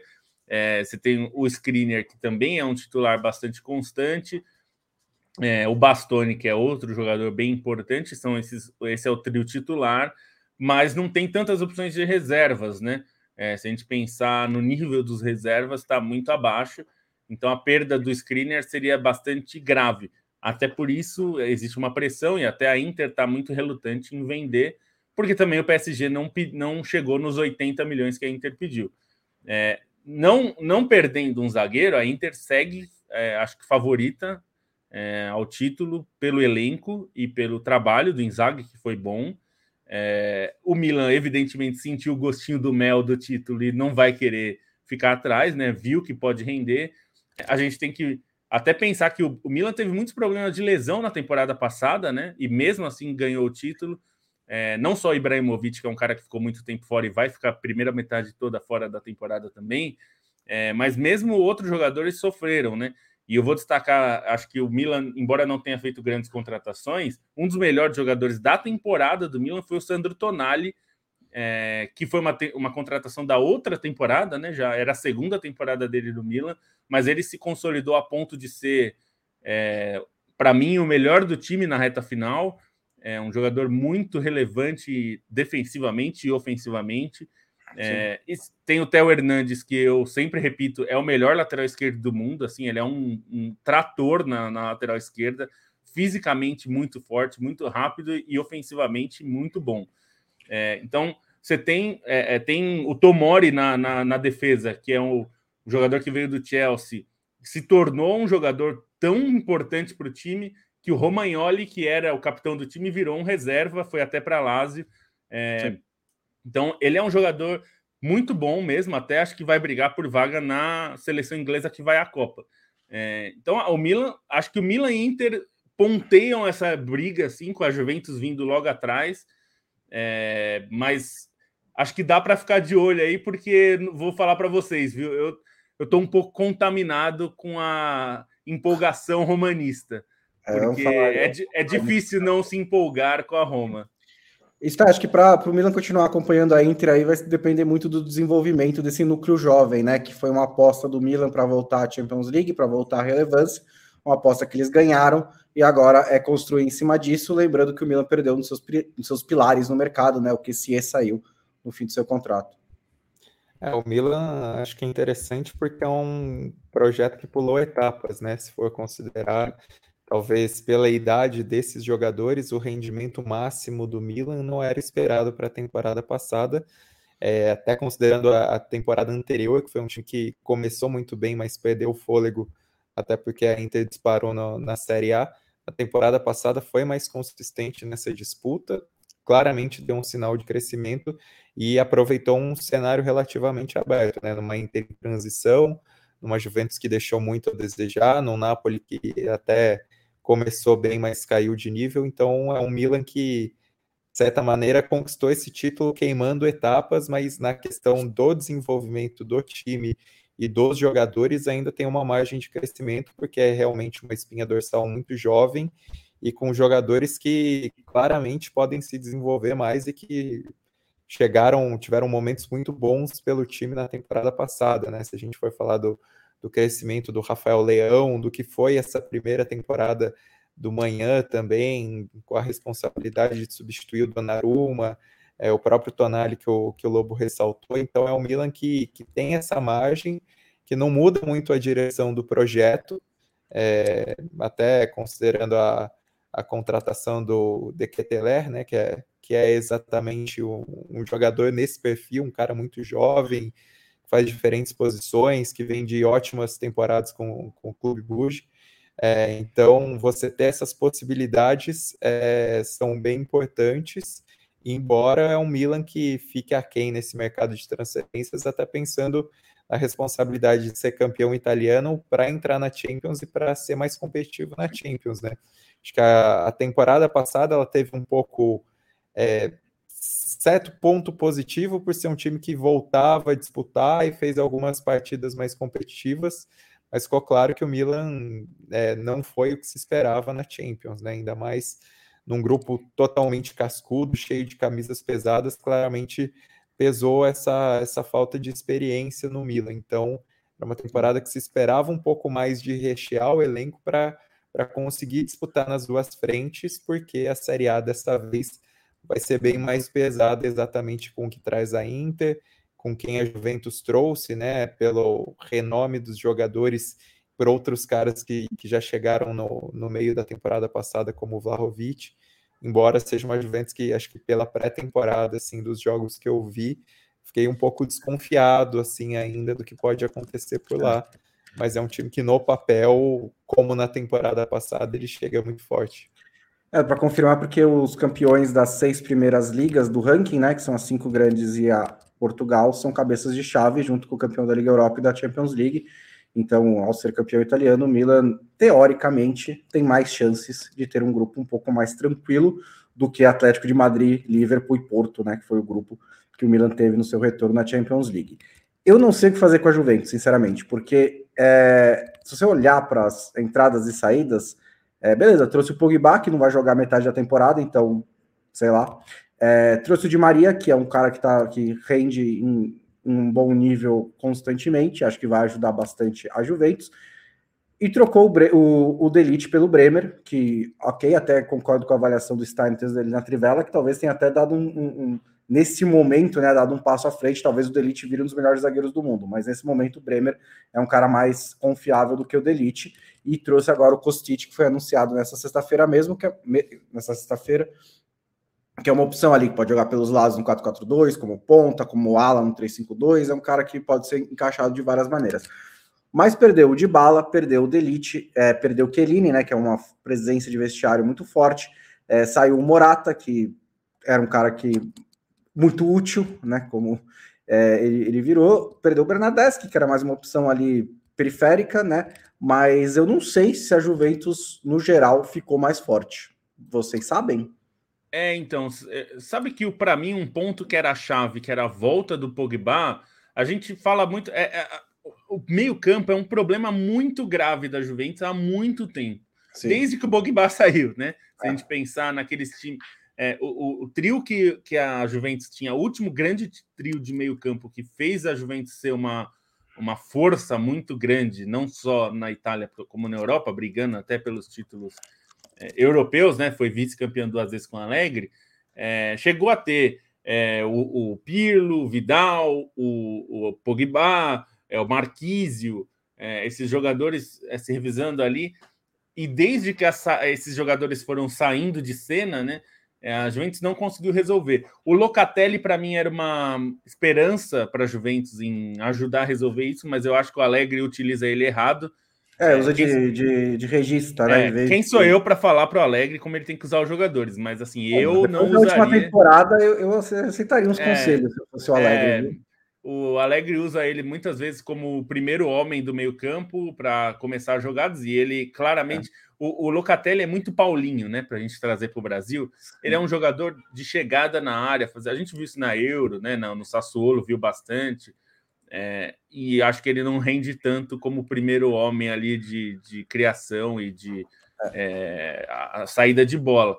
E o Pogba, eu acho que ajudaria a dar mais consistência, né? Porque se a gente pensar que a Juventus por vezes joga com o Rabiot, esse daí que eles não sabem o que fazer e, o Bar e se especula que o Manchester United quer levar por uma razão uhum. que ninguém sabe qual é, é. E o Rabiot não é um jogador dos mais consistentes. O Ramsey, que já foi embora, foi um jogador caríssimo em salários, mas que nunca rendeu o suficiente também. É, então, eu, eu tenho dúvidas assim em relação à Juventus, principalmente nesse setor, porque é um setor que ninguém conseguiu se firmar é, sem o Pogba na primeira metade da temporada, pelo menos. É, vai ser um problema, porque a gente viu isso já na, na pré-temporada, viu na temporada passada, é, que esse setor o time é fraco, né? O Arthur chegou, não conseguiu jogar, já não vinha jogando no Barcelona e não conseguiu ir bem. O Alegre insistiu com ele, viu? Acho que vale dizer que o Arthur até teve um ou outro jogo razoável na última temporada, porque o Alegre precisava tanto de um jogador ali que colocou ele para jogar cinco, seis jogos seguidos. É, ele foi razoável em alguns, mas na maioria foi um pouco inconsistente, assim. é, principalmente na marcação, na, na, tipo de pressão que a Juventus faz, é, que era um problema já desde os tempos é, de Grêmio, né? Não, não tinha, é, ele é um jogador muito bom, mas é, essa jogar em pressão é sempre um problema para ele. Então, é, eu, é. eu não sei. Por isso que eu acho que está atrás do Milan e da Inter. Pode ser que encaixe, mas eu não consigo ver a Juventus muito à frente ou brigando muito acima do que, do que a gente viu na temporada passada, né? Que ficou em, acabou ficando é... em quarto lugar. Não, sobre a Juventus, acho que. Para não perder o ah. gancho, é que é, depois de Pirlo, Vidal e Pogba, chegou numa final de Champions com outro meio-campo, né? Que era Kedira e Pjanic. É verdade. É, mas que já era um meio-campo diferente, mas não se firmou também para. Pjanic foi bem, né? Vamos... foi bem. É, mas aí acabou saindo, mas ele foi bem. Não, é só para falar que a Juventus, acho que nessa comparação com a temporada passada, uma coisa que para mim vale para pensar que essa Juventus pode ser melhor é a questão da continuidade de quem chegou em janeiro, né? O Vlahovic e o Zacaria também, que uhum. pode ser uma peça bastante importante no meio-campo.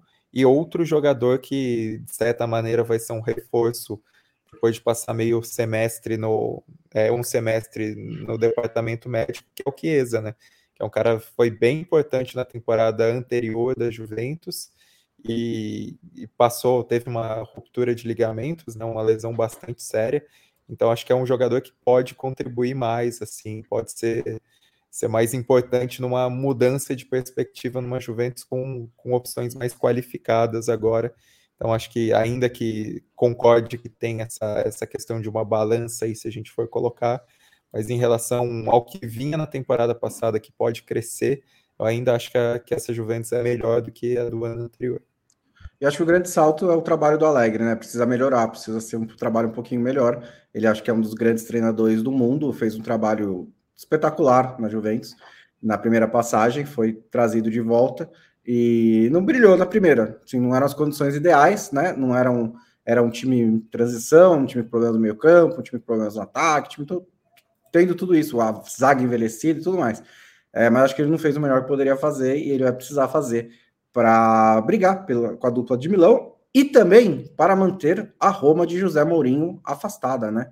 Que surgiu, uh, está, foi elevada à quarta potência do campeonato italiano. E aí eu acho que uma questão importante é a seguinte: eu acho que o Mourinho se beneficiou muito na última temporada de não ter altas expectativas. Eu acho que o Mourinho é depois de, sei lá, 20 anos é, esperando, sempre se esperando que ele brigasse pelos títulos, que ele fosse campeão, que ele é, né, chegasse, ganhasse a Champions League, ganhasse as ligas nacionais, ele caiu num time em que ele não precisava ganhar nada. Né? No Tottenham isso não era verdade. Ele foi contratado pelo Tottenham para ganhar títulos. Então não era Premier League, mas precisava ganhar títulos. Na Roma, é, ele não se classificou para a Champions League pelo campeonato italiano e ainda foi uma sensação de que ele fez uma boa temporada que ele tirou o máximo que o time poderia dar. E aí surpreendeu na, na Conference, não, também surpreendeu, mas fez uma ótima campanha na Conference e foi campeão. Agora, ele é ele é o quarto o quarto elenco, né? A quarta até com, com a queda do Napoli, é o time ali que aparece como a quarta força do campeonato italiano. Então ele meio que tem, né, ah, não, não gosto de falar de obrigação, mas ele tem a pressão de ser quarto colocado, além de ser competitivo nas outras nas outras frentes eu quero ver como ele vai lidar com isso, porque foi um ano de lua de mel, Mourinho e torcida da Roma, Mourinho e jogadores da Roma, teve alguns probleminhas, porque sempre vai ter, mas é, foi um ano de um Mourinho mais leve e mais, né, menos pressionado. Agora a pressão vai ser muito maior. Mas não dá para dizer que ele não tem os recursos, né? O time que tem ali o Matite, o Dybala, é, e, que, que, e o Hinaldo chegando no, no, mercado de transferências, se juntando a Pellegrini, Zaniolo e Abraham. Inclusive, parecia que o Zaniolo ia sair inevitavelmente da Roma, mas isso parece ter dado uma esfriada nesse momento, né? Então talvez ele acabe ficando. Ainda tem o Belotti, que deve ser contratado para ser mais uma opção de ataque, né? Não está na sua melhor fase, mas para ser o reserva do Abraham, para fazer ali ser uma opção, é um jogador de muita experiência na Série A. Então, assim, é, é uma temporada de muito investimento e de muita expectativa na Roma, né, Lobo? É, bastante. É, acho que dá para lembrar que no começo da temporada passada o Mourinho estava muito bem e do meio, antes até um pouco do meio da, da, da, temporada, o time começou a oscilar já no fim do ano e perdeu, porque no começo estava entre os quatro primeiros, né? A boa parte do primeiro turno, a Roma estava entre os primeiros colocados e até já tinha gente se empolgando, né? Pô, será que o Mourinho vai conseguir, né? É, mas como você falou, a expectativa não era tão alta, porque o time da Roma claramente estava atrás dos concorrentes, não só de Milan, Inter e Juve, mas do Napoli também, que é ainda era um time com mais talento e mais bons jogadores assim do que a Roma e, e é, então acho que era normal que, que, que ficasse atrás desses quatro times pelo menos mas acho que dá, acho, até daria para ter feito melhor na temporada passada na liga só que as, as vitórias na Copa né na, no caso da Conference League é, foram dando mais sobrevida também em relação a a moral mesmo do Mourinho. O time foi, uma, foi um campeão bem digno, né? É, ganhou um título contra um adversário de peso, né? O Feyenoord. Então, e, e para Roma, como você falou para o Tottenham, né, era muito importante ganhar um título e o Mourinho foi lá para isso. Para Roma, embora ele não tenha ido para ganhar um título, pelo menos no primeiro momento, ganhar um título é muito importante para Roma, né? É um time que ganha poucos títulos que está no mercado que vai brigar muito com times mais ricos em geral. Então é muito importante para a Roma ganhar um título como ganhou. Ele se, já se eternizou e ele tem essa coisa que eu acho que ficou muito clara nessa, nessa janela. Ele tem um atrativo, né? Eu não sei o que, que ele está falando para os jogadores, o que, que a Roma está prometendo para os jogadores, mas claramente é, os jogadores estão se empolgando mais em ir para a Roma, né? Era muito difícil imaginar o Dybala escolhendo a Roma é, a gente já falou das, das circunstâncias que permitiram isso, né, no nosso podcast regular, né, a questão dos salários e tudo mais, mas ele queria ficar na, na Juventus, não deu, a Juventus quis rebaixar o salário dele, é, essa coisa toda, a Inter é, trouxe o Lukaku, então ficou difícil manter o salário que eles tinham é, tratado com o Dybala, e, e, mas assim, a opção do Dybala é, pela Roma é interessante porque mostra é, é, um jogador que a Roma normalmente não teria acesso, né? A gente não imaginava que o Dybala acabaria na Roma, parecia uma piada. Quando o Totti falou isso no começo da janela, que estava falando com o Dybala para tentar convencê-lo, mas que é, ele mesmo admitia que era muito difícil que isso acontecesse, acho que isso mostra o tamanho da contratação e por que, que as pessoas em Roma ficaram tão empolgadas, né? Tanta 10 mil pessoas foram receber o Dybala, é, fizeram cenas muito bonitas. E o Ainaldo, né? Acho que é um pouco nessa linha também, né? Era difícil imaginar o jogador é, fazendo força para ir para Roma, né? Que isso foi uma coisa muito destacada pelo tanto pelo Mourinho quanto pelo Thiago Pinto, que é o diretor esportivo da Roma, que o, o Ainaldo é, mostrou desde o começo bastante vontade de ir para Roma. O que é, é, é difícil imaginar para um jogador que está no PSG, é um time hoje tá nesses super times que brigam por todos os títulos. É, tudo bem que foi uma temporada muito decepcionante. A gente até já imaginava, né, bom, se a gente pensasse na época da contratação que ele poderia se decepcionar e ficar fora do time, me parecia razoavelmente provável que isso acontecesse. Mas eu imaginava, por exemplo, ele, ele tentar ir para um outro time como o Barcelona, né, que era o alvo, que era o, o destino, na verdade, que ele provavelmente iria se o PSG não oferecesse um caminhão de dinheiro, de salário, né? E agora ele teve que abrir mão desse salário justamente porque ele precisa jogar, né? Ele está é. no ano de Copa e o Mourinho convenceu que jogar na Roma era uma boa opção, mesmo com o time só na Liga Europa, né? Não está na Champions League. Então, eu acho que esse, essa mobilização que o Mourinho causou é, a ponto de atrair esses jogadores. O Matite eu acho mais uma contratação normal, era um jogador que já estava em baixa no Manchester United. Não parece que teria é, espaço em times melhores do que o Manchester United é, ou mais ricos, no caso. É, então, é, acho que é normal uma contratação que eu até esperaria para a Roma do ano passado, mas eu não esperaria nem o Ainaldo nem de bala para o ano passado. E acho que é isso que você falou. Com o Napoli se enfraquecendo, perdeu o Koulibaly, perdeu o Mertens, né? dois jogadores é, de, de, alto nível, perdeu o Insigne, seu capitão, ídolo. É, o Mertens é, foi para a Turquia, né? E, e tudo por uma questão de salário. O Napoli cortou muito dos seus salários. Ainda é um time bom, mas claramente de um nível menor do que na temporada passada. Acho que a Roma, a expectativa da Roma passa a ser estar na Champions League, o que é uma expectativa grande, considerando que a briga é ferrenha, né, na, na Itália. A gente tem que lembrar que tem a Atalanta, que é um time que melhorou em relação ao ano passado, não é, tem um problema de encaixe ali que não conseguiu dar na temporada passada, teve problemas de lesão, é, mas é um time é, que é candidato, né? É, pelo menos a ficar no, na, nos seis primeiros ali e uma vaga na Europa. É, e aí você tem a Roma brigando para tentar entrar nesse grupo e estar entre os quatro primeiros. É, eu não sonharia com título, porque foi muito perguntado para esses jogadores, né, se eles acham possível. O Tami Abraham chegou a falar que com o Dybala agora a gente até sonha com título. Eu assim, acho que é eu, é muito sonho. Eu não acho impossível. Não, tá? impossível certamente não é. é mais, seria mais fácil a Roma desse ano ganhar do que o Leicester ganhar, para pegar o exemplo mais improvável. Também né? não é. é podemos mas, usar mas, nada mas, por exemplo, eu, eu acho que é mais difícil, para aí pegando um outro exemplo, é mais difícil essa Roma ganhar do que era para o Milan ganhar na temporada passada. Eu achei que o Milan estaria entre os quatro primeiros, com alguma. É, acho que com alguma segurança dava para apostar que o Milan estava mirando nisso e conseguiria. Eu não, me, não apostaria que ganharia o título, mas eu apostaria que estaria entre os quatro primeiros. Eu aposto hoje, se eu fosse apostar, que a Roma estará entre os quatro primeiros. Acho que está tem condições para isso. Agora, título me parece é, muito difícil. É possível porque eu não vejo nenhum, né, nenhum dos times na, na Itália que é, faz esse padrão 90, 95 pontos Sim, assim, em outras ligas. É, é, um patamar mais baixo, é um, é, tem mais troca de pontos na frente, no, na ponta da tabela. Se a Roma encaixar uma boa sequência ali, é possível. Eu não estou dizendo que a Roma vai ser campeã, mas eu acho que é possível. Vai é depender possível. do trabalho do Mourinho. E essa Roma é... está em não.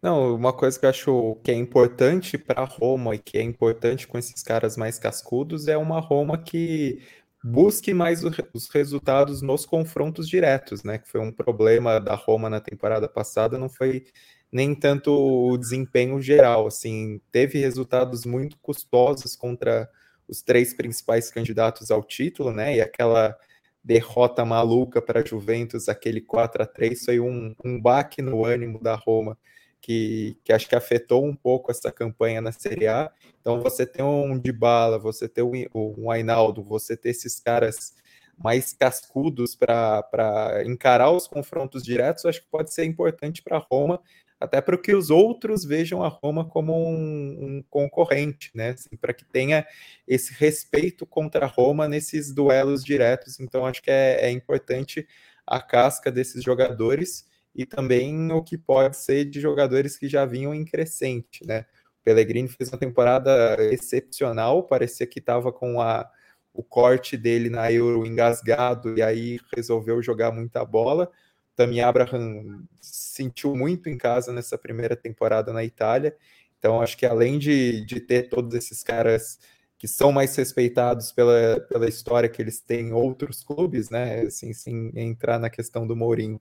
Mas ter esses jogadores é importante, mesmo quem ajudou a Roma a conquistar esse título da Conference, que ajudou a Roma a crescer nessa, nessa reta final de temporada, né? Pensando até no que foi a campanha da Conference, que era um time meio cambaleante, que tomou o 6 a 1 do Bodoglint, que ainda teve certo, certa dose de drama ali no início dos mata-matas, até virar uma chavinha no jogo, no, no próprio reencontro com o Bodoglint, né, naquele jogo que foi em Roma que o Zaniolo liderou a goleada, foi importante para mudar a maneira como a Roma tratava esses principais jogos da temporada. Acho que isso pode ser benéfico também pensando em Série A e pensando no time que precisa bater mais de frente contra os virtuais concorrentes. Assim, a temporada passada, o que fica como grande resultado da Série A foi aquele o, o retorno contra a Lazio, né? O, o jogo do segundo turno, que foi aquela paulada dos 3 a 0. Mas acho que ainda é uma Roma que precisa entregar mais contra esses, esses oponentes diretos aí, se ela quer mesmo se colocar nesse G4 da tabela. Bom, vamos falar um pouquinho do, do outro, do segundo grupo aí, do que vai brigar por vaga na Liga Europa, é, provavelmente, né? Começando pelo Napoli, que a gente já falou, né? Que perdeu três dos seus principais pilares, perdeu também o Gulan e o Ospina, que são dois nomes fortes, né? O Gulan, principalmente ali no vestiário, é, trouxe o Kim do Fenerbahçe, que é o zagueiro, para substituir o Koulibaly, contratou o Kivaratskhelia, daí, ó, nossa, esse nome vai ser complicado ao longo da temporada, hein? Do Dinamo Batum Kvaratskhelia, é, o é bom de pronúncia, e confirmou o, o, o Zambanguissá, né, que estava emprestado pelo Fulham. É, o Spalletti costuma co, co, classificar seus times à Champions League. É, nessa temporada eu acho que isso vai ser um pouquinho mais difícil. E aí você tem também a Lazio, que dá continuidade com o Maurizio Sarri, né? É, não, não fez um mercado do, dos mais chamativos também, é mais uma sequência ali do trabalho. A Fiorentina, que está de volta às competições europeias, vai disputar a Conference. E a Atalanta, que tá no, passou aquela temporada de transição, né? Depois de jogar muito acima das suas expectativas, das suas capacidades por anos consecutivos, a Atalanta é, teve uma temporada ali mais de reorganização. É, ainda está com o Gasperini, ainda tem uma boa parte do seu time, né? Uma boa parte da sua espinha dorsal. É, e mas acho que a briga é mais ou menos pela, pelo quinto lugar ali é, entre esses times, né? O Verona está um pouquinho ali à espreita, mas trocou de treinador, né? Perdeu o Igor Tudor e foi substituído pelo Gabriele Tioffi, é um dos das cinco trocas de treinador dessa temporada. Quem, quem, quem vocês destacam aí desse segundo pelotão? Olha, eu acho que a Lazio tem boas condições aí de manter mais ou menos o patamar e conseguir alguma coisa. É que é um time que é, principalmente comparado à concorrência, é, me parece que enfraqueceu, né? É, então é, é, difícil pensar em além do que foi na temporada passada. É, me parece difícil. Assim, ah, o Milinkovic Savic tem tudo para voltar a ser destaque, é um jogador de nível altíssimo. O Immobile é uma garantia de gols na Série A, sempre entrega esse um bom número de gols, é, mas renovou bastante a zaga, né? Luiz Felipe e a Cherby saíram, os dois. É, quer dizer, o Acerbi virou. É um, é um, problema ainda, né? Na verdade. Não, é, ainda não está resolvido, mas ele quer sair, ele pediu para sair. É, enfim, tem, tem uma questão ali, trouxe o Romagnoli, que, embora formado pela Roma, é torcedor da Lazio, né? Ele disse isso. É, espero que dê certo para o bem dele, porque ele fechou definitivamente a porta na Roma.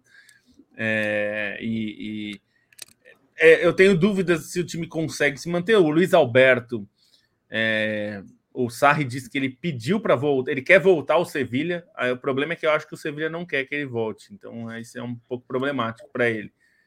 É, até porque contratou o Isco, que é um jogador que faz mais ou menos a mesma função. É, então é, é, difícil assim. O Verona fez uma temporada muito boa na, na, na, na ano passado, né? A temporada passada mas eu não esperaria ao mesmo nível, não só porque mudou um pouco o perfil do time, mas mudou o técnico, né? Então, isso que a gente fala do técnico é, faz um pouco de diferença em manter um coletivo forte. Né? Então, é, é, esse meio da tabela do italiano é, é, eu acho mais difícil que algum desses times surpreenda muito. É, é, esse, esses, esses times fora da, dos seis melhores, assim, dos sete melhores, é, não me parece que nenhum deles tem muita condição de, de surpreender. Assim. Até espero estar errado, seria muito bom ter um time como a Atalanta se tornou nos últimos anos, mas é difícil imaginar com, com as contratações que foram feitas aí. Nenhum deles me chama muita atenção, não. É, o Napoli é engraçado, né? Porque a impressão é totalmente negativa. Assim, perdeu o Mertens, perdeu o Koulibaly, perdeu o Insigne. Perdeu três jogadores históricos, então não tem como avaliar um mercado como positivo. Mas os caras que eles trouxeram, acho que podem vingar, assim, podem é, ganhar espaço. O Kim, eu vi alguns jogos dele no Fenerbahçe, ele fez um clássico estupendo contra o Galatasaray na temporada passada. O Kvaratskhelia, é, pela seleção da Geórgia, ele é um cara espetacular, é a grande esperança da Geórgia de, de ter uma seleção mais competitiva de disputar as grandes competições, mas assim, pelo nível dos caras que você pede, Napoli tinha que se mexer e não é o que está fazendo, né? E é. até acho que a contratação do Sirigo é um pouco nessa linha de, de ter uma, uma liderança pros vestiários. Desses times de zona intermediária, eu tenho assim certas expectativas com o que a Fiorentina pode fazer é, de volta às competições europeias, né? Uma Fiorentina que vem para um segundo ano de trabalho com o Vintinhos italiano, que foi excelente na temporada passada. Não é um mercado que chame atenção, mas acho que entre os jogadores que saíram e os jogadores que chegaram, a Fiorentina conseguiu manter um elenco relativamente equivalente, né? Alguns caras não tiveram um empréstimo renovado, Torreira, Odriozola, Piontek, mas em compensação trouxe jogadores tão bons quanto ali para ocupar o setor, né? O Dodô acho que é um, é um bom negócio assim, o Jovic, essa aposta de que ele possa recuperar a carreira, então acho que a Fiorentina é, tem qualidade, tem uma continuidade de técnico que pode ser interessante para isso. É, e imagino que já fosse o próximo tópico que você vai puxar, Bonsa, mas já vou adiantar, porque acho que o Monza, se Sim. é possível um time capaz de, de, superar essas barreiras na tabela pelo mercado que vem fazendo, é o Monza do Berlusconi, do queridíssimo Adriano Galliani, que em todas as notas do Monza eu tento colocar a foto do Galliani, porque ele é muito carisma, mas é um baita do mercado do Monza, porque aproveita né, desse, desse know-how dos dois, desse, dessa relação de bastidores que os dois têm é, na Série A, e consegue montar um elenco assim excelente para que a perspectiva do Monza, né? Um time que está é, estreando na Série A, tudo bem que já vinha de investimentos, mas conseguiu trazer, enfim, 20 caras, 20 contratações, é, alguns nomes de seleção italiana, né? Maioria dele por, a maioria deles por empréstimo, mas você trazer um Pessina que, que tem essa relação com a cidade, que é um cara até em alta na Atalanta para ser essa referência, um Sense que pode se recuperar, enfim, mesmo algumas apostas, o Crânio, né, que é um excelente goleiro também, é, vale mencionar, o Petanha emprestado também, um jogador com boa experiência na Série A, algumas outras adições como o Marlon, que foi bem no, no Sassuolo e buscava algum outro clube é, nessa situação do Shakhtar, o Pablo Mari, que fez meia temporada interessante na Udinese, chega por empréstimo também, então a maneira como o Monza consegue capitalizar essa, essas duas grandes figuras para fazer um mercado com muito volume e com gasto até alto para um clube do patamar é, que acabou de subir, acho que o Monza pode, pode ter essa, essa tensão especial, e aí não chama tanta atenção, mas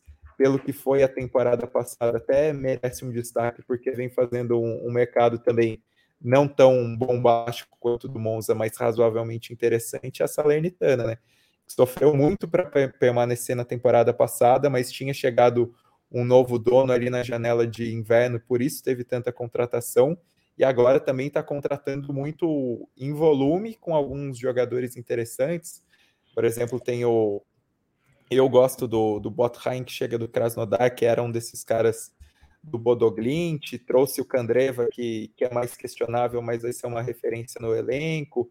Tem o Diego Valência, que pode ser um, um, bom jogador aí da Universidade Católica, tudo bem que também perde jogadores de peso, né? O Ederson que foi para Atalanta, o Juric que foi para o Verona, tem jogadores importantes que acabaram saindo, mas acho que a Salernitana aí pode ser mais do que aquele saco de pancadas da temporada passada, até pela empolgação toda que teve com o trabalho do, do David Nicola, né?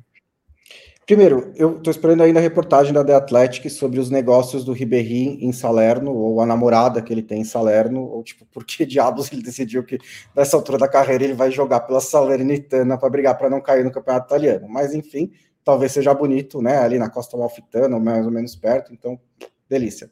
É, e eu achei interessante uma observação que o Nelson Oliveira fez no nosso grupo, né, da, no, nosso, no, no guia da Cautiopédia, que a gente publicou na Trivela, sobre os reforços do, do Monza, que é quase todos italianos, né? No momento em que o Berlusconi faz parte de uma colisão nacionalista tentando disputar as eleições para primeiro-ministro da Itália, que assim é um evento muito menos raro do que já foi, né? Acontece a cada seis ou oito meses o governo da Itália cai e tem umas novas eleições, mas tem uma em breve ali, ele está dentro da coalizão com o Matteo Salvini, com outros neonazistas, ele é o até o mais razoável de todos eles, é, mas ele é, está usando assim o Monza como também um, olha, estamos contratando vários italianos, né? Então, se você for olhar ali também, é, muitos do, das contratações do Monza são de jogadores italianos. É... É, sobre o Monza, assim, quem tem de estrangeiro é o, assim, de peso é o Mylon e o, e o Pablo Mari, né? O resto é, são só os jogadores de peso mesmo, são italianos, tem alguma aposta ou outra de jogadores estrangeiros, mas só só para a zaga que tem esses dois, e ainda são dois jogadores com, com experiências anteriores no futebol italiano. Né? No resto da, da tabela, eu acho que é, vai falar um pouquinho do Sassuolo, que perdeu o, o Scamaca, tá quase perdendo o Raspadori, né? Como disse o Marlon não saiu de lá também, talvez seja um, tenha uma temporada aí com alguns problemas para o Sassuolo. O Berardi ainda tá lá, é, olhando para o Scamaca saindo, para o Raspadori saindo e falando: e aí, ninguém mais vai me contratar? Vocês queriam tanto no passado?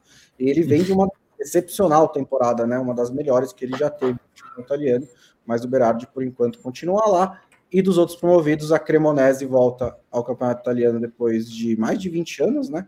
Acho que desde os anos 90 que ele não disputava a Série A. E o Lecce também é outro desse é outro promovido. Não sei se vocês querem falar um pouco sobre isso. É, sobre a Cremonese são 26 anos. É, o Mylon, só para lembrar, ele tinha, tinha saído na temporada anterior ainda, né? E, e o Sassuolo, acho que tem duas, assim, tá perdendo jogadores e até pela eliminação na Copa da Itália, fica essa impressão de que o time está numa situação complicada, mas acho que fez dois negócios muito bons, que foi o Agostinho Álvares Martinez do Penharol, né, que é um Canário Martinez, que é um atacante muito promissor, e trouxe também o Pinamonte agora, que vem de uma boa temporada pelo Empoli. Então, acho que o, o Sassuolo ainda, por mais que perca muitos jogadores de peso, e o Berardi até considero, acho que foi a melhor temporada da carreira dele, é, que até tenha saído no braço com a torcida revoltada com a eliminação na Copa da Itália. Acho que o Sassuolo ainda pode se reerguer por alguns, alguns negócios aí, porque acho que Pinamonte e o, e o Canário são, são duas boas apostas para o Sassuolo. São, são boas. Não, são boas apostas mesmo. O, o Berardi até assumiu a camisa 10 essa temporada, né? Ele jogava com a 25, assumiu a 10 e aí muita gente já interpretou como se não ele disse, não, isso não quer dizer nada, tal, mas no fim o Milan ficou muito perto de levá-lo, né? E não, não levou. É, a Inter já especulou quase todos os mercados nos últimos cinco anos levar o Berardi, nunca levou. Tem que, levar, tem que lembrar também que o Sassuolo não é exatamente é, muito fácil de negociar, né? O Sassuolo é um caso de time pequeno que não precisa de dinheiro, né? É, é, um, é um time com patrocínio alto, que colocam muito dinheiro, mas a política é muito clara, né? É, a contratação do Pinamonte é, representa bastante da política do Sassuolo, que é apostar nesses jogadores jovens que muitas vezes não têm espaço nos times grandes, né? O Pinamonte é um desses que está vinculado ainda à Inter, é, como foi o Locatelli lá atrás, não, tive, não teve espaço no Milan, o Sassuolo deu espaço e ele virou um grande jogador. Então é um pouco essa, essa política do Sassuolo, né? É, o Berardi não quis sair quando teve a chance de ir para a Juventus, né? Alguns anos também.